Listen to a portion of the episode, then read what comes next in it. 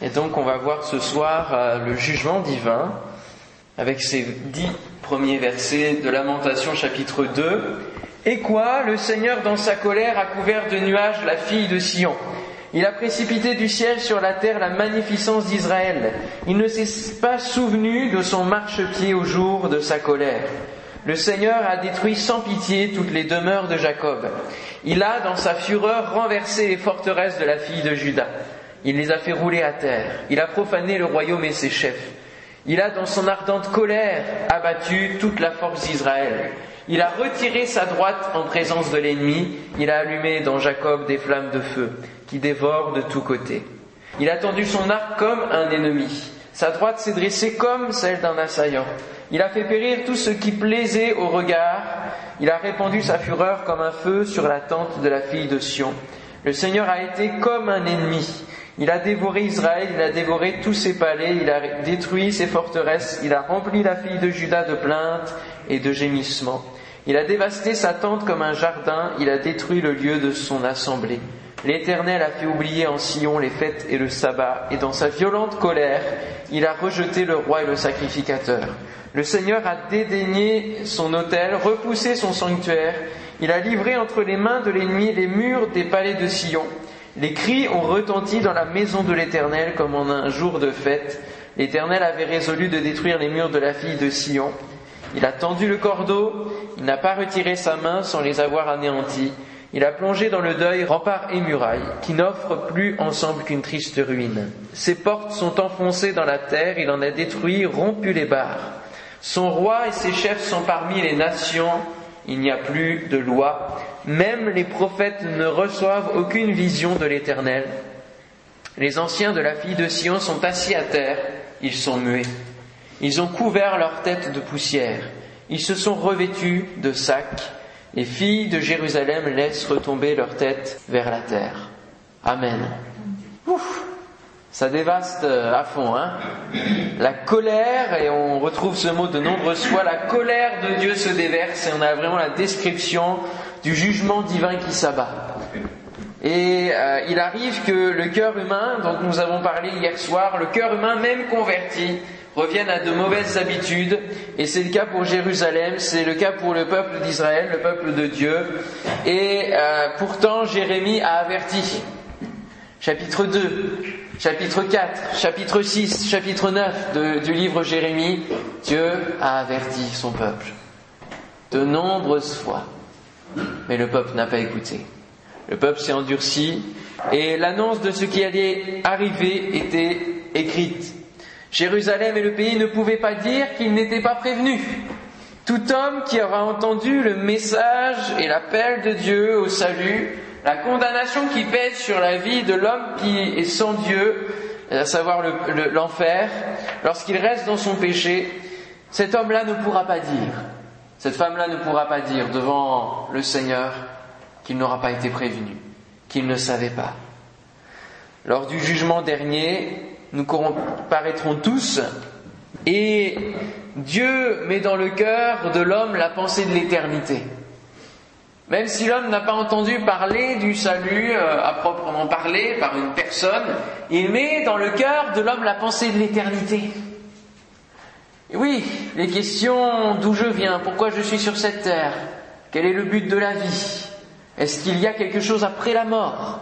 Toutes ces questions existentielles façonnent des questions qui nous amènent soit à aller plus loin et à chercher Dieu, soit à trouver des réponses dans le monde ou dans les philosophies qui vont nous contenter et qui vont euh, nous amener à ne pas chercher Dieu, mais la condamnation reste sur nous. Et Marc euh, chapitre 16, euh, Jésus dira, je pense à cette parole, avant qu'il annonce les, les miracles, évangile de Marc chapitre 16, il dira, celui qui croit, qui sera baptisé, sera sauvé. Mais celui qui ne croira pas sera condamné. En fait, il reste condamné parce qu'il est déjà condamné, celui qui ne croit pas. Et finalement, s'il choisit de ne plus, de ne toujours pas croire, il reste sous cette condamnation. Dieu met dans le cœur de l'homme la pensée de l'éternité, et comme on a pu le voir aussi euh, cet après-midi au travers de la forêt, il laisse sa création parler d'elle-même, parler de son œuvre, hein, parler de lui-même, du Créateur. Et combien parfois devant la création, nous pouvons aussi nous dire, mais finalement, il y a quelqu'un derrière tout cela. Il y a un horloger derrière l'horloge, il y a un créateur derrière la création. Quand on voit les perfections de notre corps humain, comment ça a pu arriver tout seul C'est pas possible. C'est pas possible.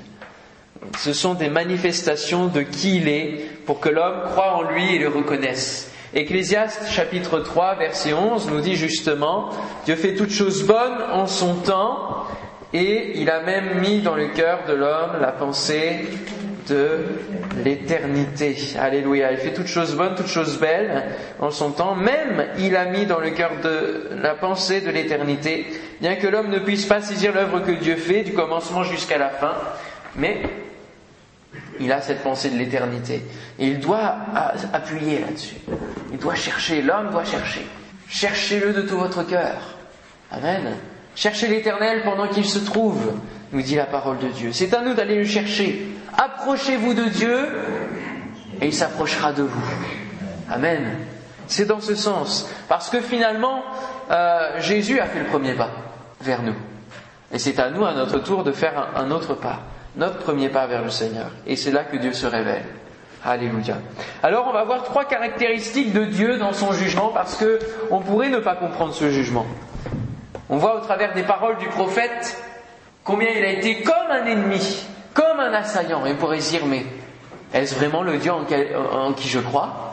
Est-ce que c'est vraiment le, Dieu que je connais, ce Dieu qui euh, va même dévaster son propre autel, va dévaster son propre peuple, va euh, détruire le temple dans lequel il avait fait résider son nom? Est-ce possible? Est-ce que Dieu est capable d'aller jusque-là dans son jugement? Eh bien oui.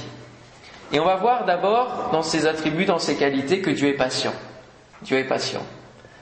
Mais la patience de Dieu a des limites elle est limitée. Un jour, euh, le jugement viendra. Et lorsque l'iniquité est trop accrue et qu'il n'est plus possible à l'homme de se tourner vers Dieu parce que son cœur est trop endurci, parce qu'il est tellement corrompu et loin de Dieu, alors à ce moment-là, Dieu met en place son jugement. Parce que même la patience ne sert plus à rien. L'homme ne se tournera pas vers Dieu. Mais Dieu s'est toujours envoyé ses serviteurs pour avertir. Et je pense à cette parabole de Jésus ou euh, pour engranger et, vendanger, il va envoyer ses serviteurs, le maître va envoyer ses serviteurs, et puis ils vont être tués et égorgés, puis il va envoyer jusqu'à son propre fils, qui lui aussi va être tué. L'image de Jésus. Dieu envoie Jésus, qui lui aussi a été tué. Et à un moment donné, la grâce ne servira plus tellement l'homme sera fourvoyé dans le péché. Alors Dieu est patient. Et encore aujourd'hui, il est patient envers des hommes qui cherchent la vérité, envers des hommes qui euh, s'attendent peut-être à sa bénédiction. Dieu est patient. Et nous pouvons rendre grâce chaque jour de la patience de Dieu. Amen. Envers nous aussi en tant que chrétiens, hein, parce que des fois, euh, hein, vous m'avez compris. Il n'y a pas besoin de dire grand-chose. Hein. Se dire, Seigneur, oh là là, ma vie a besoin de toi. Hein. J'ai vraiment besoin de comprendre euh, vraiment qui tu es, besoin de comprendre encore mieux ta parole, besoin de mieux agir en toi et grâce à toi. Deuxièmement, Dieu est juste dans son jugement. Et d'ailleurs, euh, Lamentation 1.18, Jérusalem va le reconnaître. Elle va dire, l'Éternel est juste, car j'ai été rebelle à ses ordres. Ce n'est que juste sentence finalement des conséquences du péché. C'est le résultat c'est les conséquences de nos inconséquences.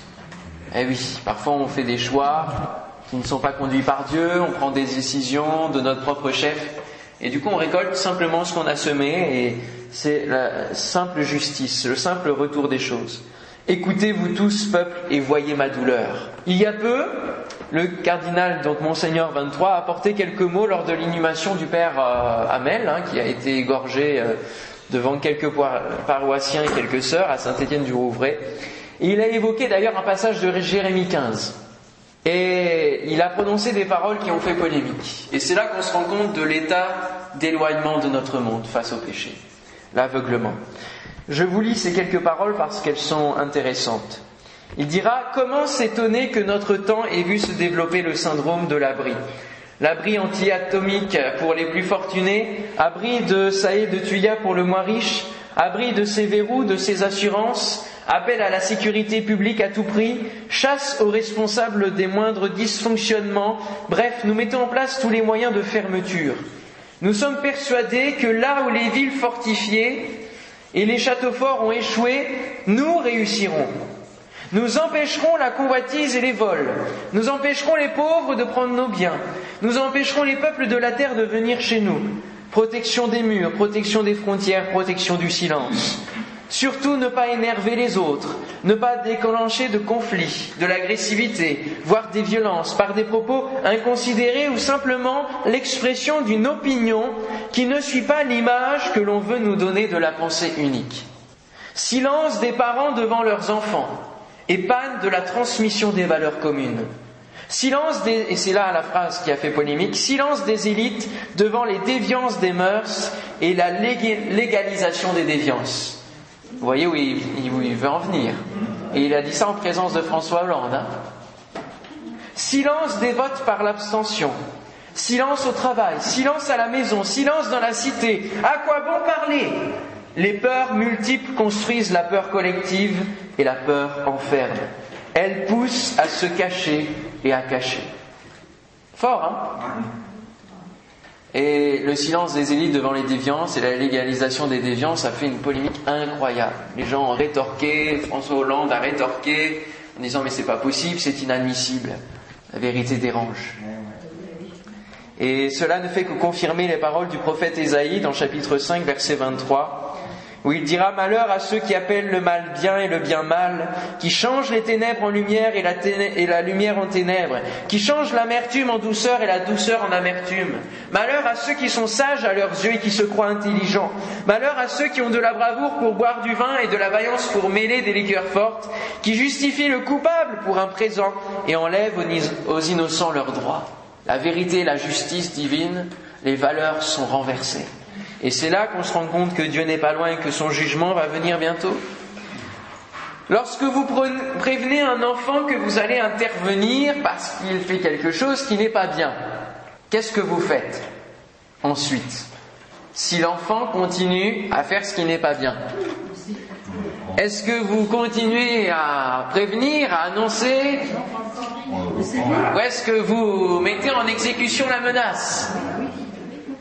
Je vois des grands gestes, des paf, des, expressions là. Euh, ça a dû être chaud chez vous. Hein. bon, chez moi, il y avait quand même le martinet. Hein. La menace, la menace, ça n'a jamais été.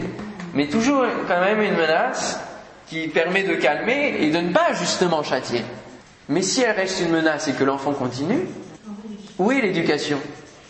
Elle n'existe pas. Il faut à un moment donné corriger, il faut à un moment donné arrêter l'enfant, déjà pour qu'il ne soit pas en danger, mais aussi pour le faire grandir. C'est en faisant la seconde option, hein, continuer de, menacer sans agir, que l'on se retrouve avec des enfants tyranniques et des parents lâches et, démissionnaires. C'est notre société, hein. c'est l'enfant qui mène par le bout du nez. Pour avoir ce que je veux, voilà, je joue des sentiments avec les parents, je pleurniche un petit peu, ceci, cela. Les parents cèdent. Oh, merveilleux, on a trouvé la clé des parents. Clac, clac, et on l'utilise à fond. Non, non, non, non. Frères et sœurs, parents qui êtes là, grands-parents, éduquez, éduquez. Le proverbe qui n'est pas biblique, qui dit euh, qui aime bien châtie bien, en fait, la racine de châtier, c'est éduquer. Donc qui aime bien éduque bien. Amen. Qui aime bien éduque bien. Alors on peut se dire, mais pourquoi ce sont aussi ceux qui sont justes qui meurent dans l'eau dans les lamentations? Parce que c'est vrai que dans Jérusalem et dans le peuple d'Israël, on peut bien sûr se dire qu'il y avait quand même des gens qui étaient justes, qui craignaient Dieu. Et pourquoi ils ont tous été déportés alors? Pourquoi ils ont tous vécu le jugement? Pourquoi ils ont tous été dans la déportation et dans le malheur que, Dieu a lâché? Souvenez-vous, peut-être euh, vous avez vécu ça à l'école, quand il y a quelqu'un qui fait une bêtise et que le maître ne sait pas, le professeur ne sait pas qui c'est. Punition collective. Dans le premier but, que quelqu'un se dénonce et finalement de retirer cette punition collective. Mais sinon, on la met. Et de la même manière, Dieu veut montrer à Jérusalem ici que les ajustements ont été trop loin. Et qu'à un moment donné, parce que ce n'est pas la première fois qu'Israël euh, va vers d'autres dieux, il veut lui faire comprendre d'une manière plus lourde.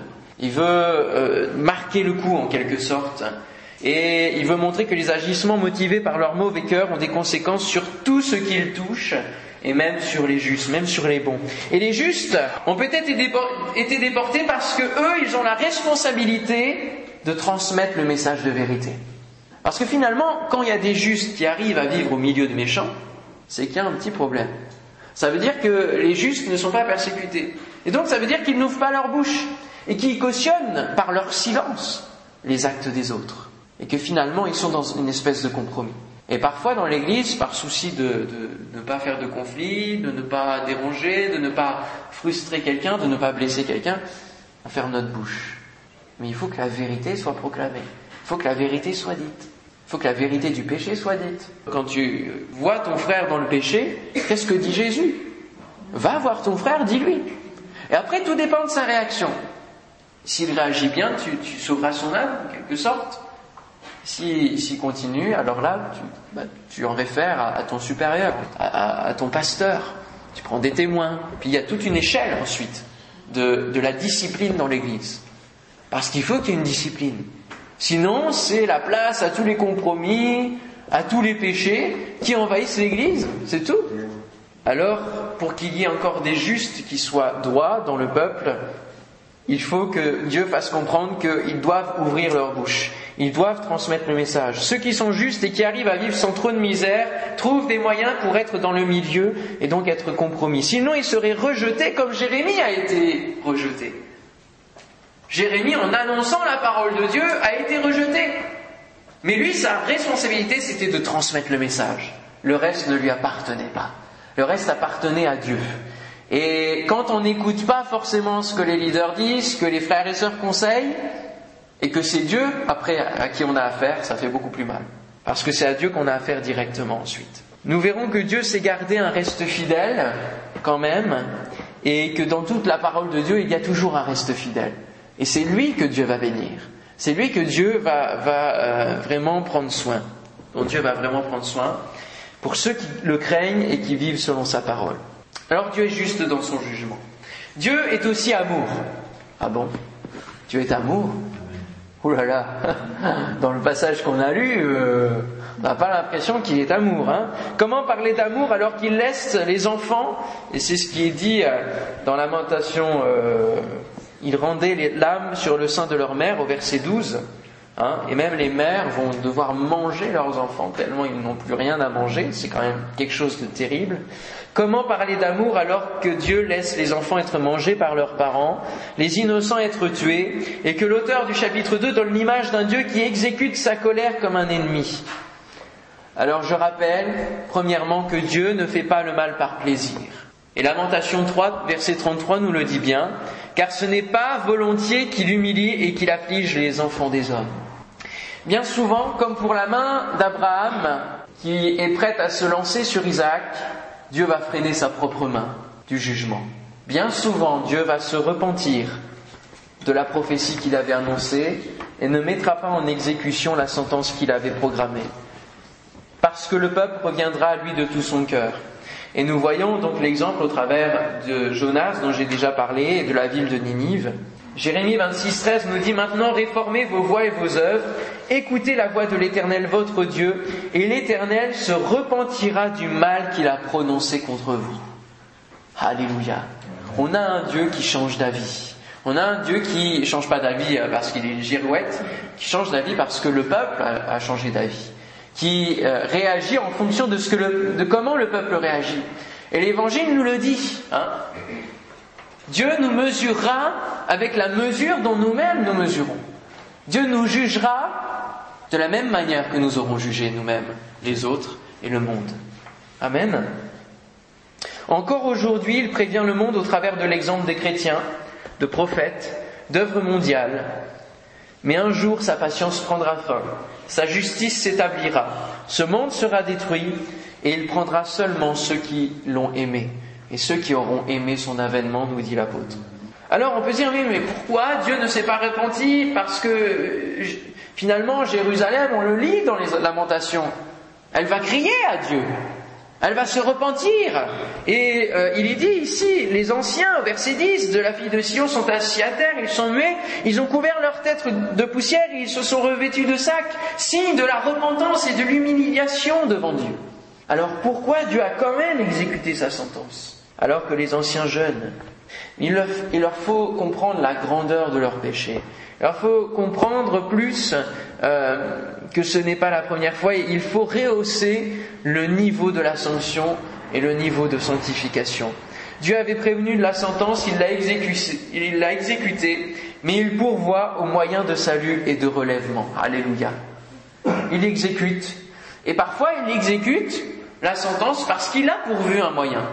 Prenons l'exemple de Noé. Dieu a dit, je vais détruire la terre. Il a donner la parole à son serviteur, à celui qui craignait Dieu, à celui qui l'honorait, Noé, de construire l'arche, qui serait le moyen de salut. Et Dieu a été jusqu'au bout de l'exécution de ce qu'il avait annoncé. Et même si les hommes s'étaient repentis, il aurait exécuté ce qu'il avait fait. Ça, c'était une parole prophétique qui allait s'exécuter de toute manière. Parce que Dieu avait pourvu un moyen de salut en parallèle, par lesquels les hommes pouvaient être sauvés, à savoir l'arche de Noé. Et de la même manière, le monde vit en ce moment, les prophéties s'accomplissent, et le moyen de salut a été donné. Et ce qui est expliqué dans la fin des temps va s'exécuter quoi qu'il arrive et quoi que le monde fasse. Parce que Dieu a pourvu un moyen de salut par lequel les hommes peuvent avoir la vie éternelle. Amen. Et quelque part, Jésus nous dit qu'il est la porte, comme cette porte de l'arche de Noé. Il est le moyen de salut qui nous a été donné et par lequel nous pouvons trouver le salut de cette parole de jugement divin. Matthieu 24, verset 37-39, Ce qui arriva du temps de Noé arrivera de même à l'avènement du Fils de l'homme. Car dans les jours qui précédèrent le déluge, les hommes mangeaient et buvaient, se mariaient et mariaient leurs enfants, jusqu'au jour où Noé entra dans l'arche. Et ils ne se doutèrent de rien jusqu'à ce que le déluge vint et les emporte tous. Il en sera de même à l'avènement du Fils de l'homme. L'exemple de Jérusalem est une préfiguration, comme j'ai dit ce matin et annoncé, du grand jour, le jour de sa colère, le jour de l'éternel. On retrouve cette expression régulièrement dans la Bible, dans les prophètes, jusqu'à l'Apocalypse. On a euh, un jour qui est euh, vraiment particulier et qui est celui où Dieu va déverser sa colère, ou le jour, en fait, le premier jour où Dieu va déverser sa colère sur le monde, avant qu'il y ait le jugement. On le voit aussi dans les épîtres et dans l'Apocalypse. Donc on prend d'abord Ésaïe 13, verset 9, où il nous est dit, Voici le jour de l'Éternel arrive, jour cruel, jour de colère et d'ardente fureur, qui réduira la terre en solitude et en exterminera les pécheurs. Sophonie 1.14, le grand jour de l'Éternel est proche. Il est proche. Il arrive en toute hâte. Le jour de l'Éternel fait entendre sa voix et le héros pousse des cris amers. Apocalypse chapitre 6 verset 17, car le grand jour de sa colère est venu, et qui peut subsister? Qui peut subsister? Alors, ce jour de la colère, de dimension, comme j'expliquais pour la parole prophétique, une dimension présente, c'est-à-dire que pour certaines nations, le jour de la colère de Dieu a déjà eu lieu, mais il réserve pour le monde entier un dernier jour euh, de colère bien plus tard hein, dans la prophétie, et donc pour une destinée mondiale. Apocalypse chapitre 6, on va lire le passage un peu plus pour mieux comprendre le contexte. Donc c'est lorsque les sceaux sont ouverts, c'est-à-dire qu'il y a déjà des sentences finalement qui se mettent en place petit à petit. Verset 9. Quand il ouvrit le cinquième sceau, je vis sous l'autel les âmes de ceux qui avaient été immolés, à cause de la parole de Dieu, à cause du témoignage qu'ils avaient rendu. Ils crièrent d'une voix forte en disant Jusque à quand, Maître saint et véritable, tardes-tu à juger et à tirer vengeance de notre sang? Sur les habitants de la terre Parce qu'il y a finalement le sang des justes. On peut se dire euh, sur cette terre que la justice humaine, euh, parfois, elle est, faillible, hein. elle fait des erreurs, elle a condamné des innocents et elle a relâché des coupables. Et oui, parce que la réalité, la vérité, parfois est cachée et les hommes ne peuvent pas la découvrir, ne peuvent pas la connaître. Et puis il y a tellement d'atrocités sur cette terre qu'on peut se dire mais comment Dieu laisse tout ça se faire? C'est vrai. On pourrait dire, mais comment Dieu peut accepter cela? Comment Dieu, s'il existe, et c'est souvent la question qui est posée, hein, et ce qui est normal, comment, s'il y a un Dieu, il peut laisser les enfants se faire euh, ou alors prendre les armes pour tuer, hein, etc., etc., et c'est la famine dans tes pays, l'abondance dans d'autres. Pourquoi il y a une telle injustice dans toutes sortes de domaines? Tout simplement parce que l'homme est maître de son destin. Et qu'il choisit soit de faire compagnie avec Dieu et de croire en la vraie justice, et de croire que Dieu justifiera quand il y aura le jugement dernier, et dira, mais lui il a cru en moi, ses péchés ont été pardonnés, il a été purifié, et son casier finalement spirituel et judiciaire, il est vierge parce que c'est le sang de Jésus qui a coulé dessus. Alléluia. Et puis il y aura ceux qui ont continué à faire la guerre, à, tuer des enfants, à, à, commettre le pire de l'horreur, croyant hériter du ciel pour certains, et qui, au jugement dernier, se retrouveront avec la condamnation de l'enfer, tout simplement. La justice qui compte, c'est celle de Dieu et pas celle des hommes. Et finalement, euh, Dieu ne force pas ne force plus l'homme, en tout cas il ne l'a jamais forcé, puisque déjà Adam et Ève, il leur avait laissé le choix dans le jardin, et ils ont choisi la désobéissance. Donc Dieu n'a jamais forcé l'homme, n'a jamais appuyé sur euh, qui que ce soit, sinon il aurait été accusé de, manipulation, il aurait été accusé de créer des robots, des hommes qui, qui marchaient sous une dictature divine, en quelque sorte. Mais non, Dieu veut des hommes et des femmes qui l'aiment, et pas qui marchent parce qu'ils sont forcés. Amen. Et donc sur cette terre, il la laisse se détruire gentiment, en patientant et en essayant d'avoir le maximum, en touchant le cœur de maximum, en, essayant de sauver le maximum. Mais cela dépend de l'ouverture de notre cœur, si on le laisse ouvert ou non. Et il prépare un nouveau ciel, une nouvelle terre, une nouvelle Jérusalem, où là, il y aura la justice divine qui résidera. Amen. Il va refondre en fait tout cela et il va mettre seulement ceux qui auront cru en lui. Une robe blanche fut donnée à chacun d'eux. Et il leur dit de se tenir en repos quelque temps encore jusqu'à ce que soit complet le nombre de leurs compagnons de service et de leurs frères qui devaient être mis à mort comme eux. Je regardais quand il ouvrit le sixième sceau, et il y eut un grand tremblement de terre. Le soleil devint noir comme un sac de crin, la lune entière devint comme du sang, et les étoiles du ciel tombèrent sur la terre comme lorsqu'un figuier secoué par les vents, par un vent violent, jette ses figues vertes. Le ciel se retira comme un livre qu'on roule, et toutes les montagnes et les îles furent remuées de leur place. Et on voit que les tremblements de terre, c'est une autre parenthèse que je fais, correspondent, les catastrophes naturelles correspondent à un verset de la Bible qui dit que la terre est comme une femme qui va bientôt enfanter. Et les contractions sont de plus en plus fortes. Les catastrophes naturelles sont de plus en plus fortes. C'est pas parce que les médias nous en parlent plus, c'est parce que les, médias sont plus mondiaux, non, non, ça c'est. Euh, c'est vrai qu'on entend plus parler qu'avant. Mais c'est surtout parce que les, événements en eux-mêmes sont beaucoup plus forts, sont de plus en plus forts. À chaque fois, on entend les gens dire Mais je n'ai jamais vu cela. Et pourtant, ils ont vécu déjà d'autres catastrophes. Mais ils n'ont jamais vécu aussi pire. Et les îles sont secouées, et le Japon est secoué, et Fukushima et tout cela. Et ça secoue, et ça secoue encore. Et petit à petit, voilà, elle souffre les douleurs de l'enfantement, cette terre. Les rois de la terre, les grands, les chefs militaires, les riches, les puissants, tous les esclaves et les hommes libres se cachèrent dans les cavernes et dans les rochers des montagnes. Et ils disaient aux montagnes et aux rochers, tombez sur nous et cachez-nous devant la face de celui qui est assis sur le trône et devant la colère de l'agneau, car le grand jour de sa colère est venu, et qui peut subsister? Le jugement vient sur la terre, frères et sœurs. Le jugement vient sur la terre. Alors, qu'est-ce qu'a récolté Jérusalem? 70 ans de déportation. Le chiffre 70 dans la Bible correspond à l'achèvement d'un cycle. Et il avait besoin de renouveler complètement le peuple d'Israël et d'aller jusqu'à 70 ans. Le psalmiste place la vie moyenne d'un homme à 70 ans, 80 ans pour les plus robustes, dit-il. Le chiffre 70 correspond à la lettre Agin en hébreu, et cela signifie œil. Et le livre des lamentations est écrit suite à la vision que le prophète a sur la destruction. Tout part sur le, fait de voir, de voir la réalité en face. Importance de l'œil. Quelle vision avons-nous sur le monde?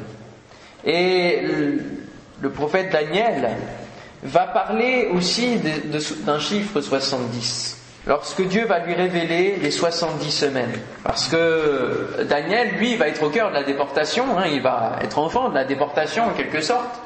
Et il va se demander, mais, comment ça se fait qu'on est encore déporté? Il va se renseigner, il va tomber sur le texte, sur la loi, sur les prophéties.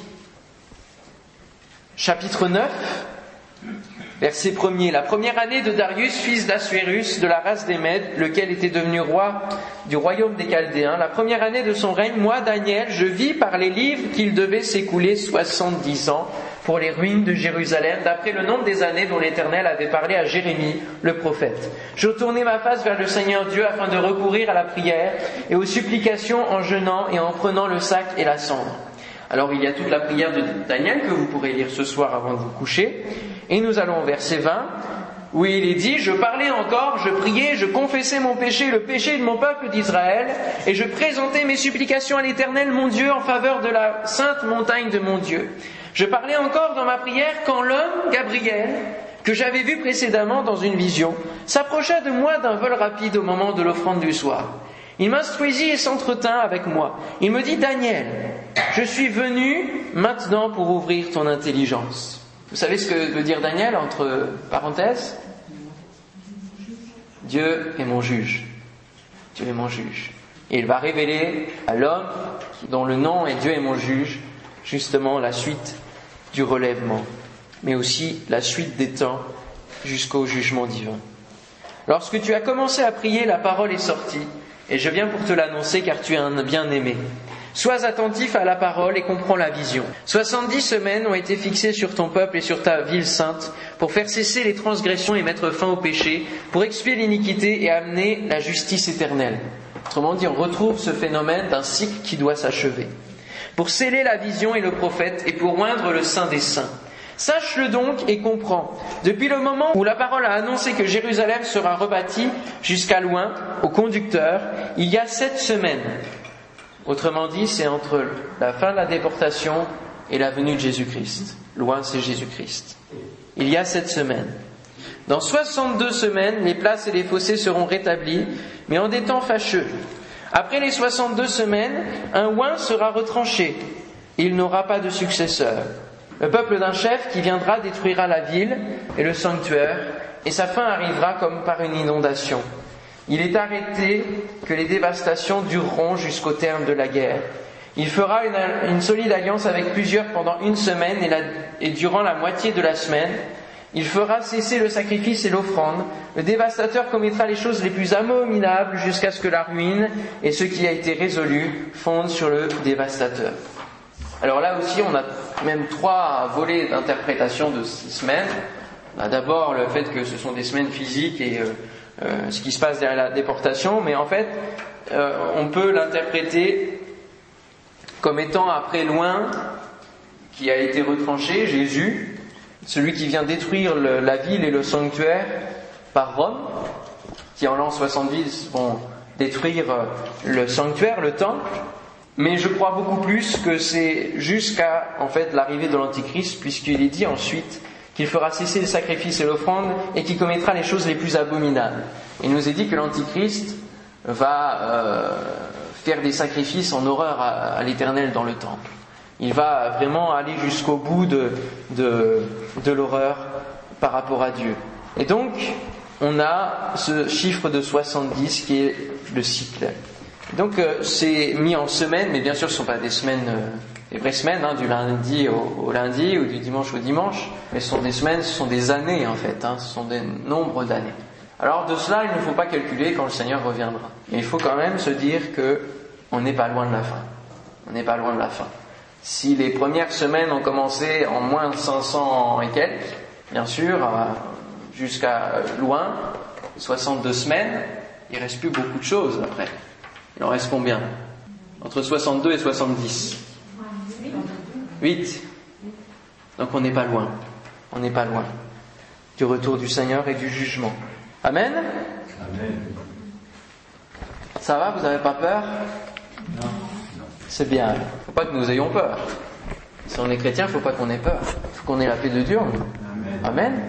Parce que même si cela se fait dans le monde, nous avons la paix avec Dieu, nous sommes dans le meilleur des camps, Amen, et nous savons que nous avons l'espérance dans la vie éternelle.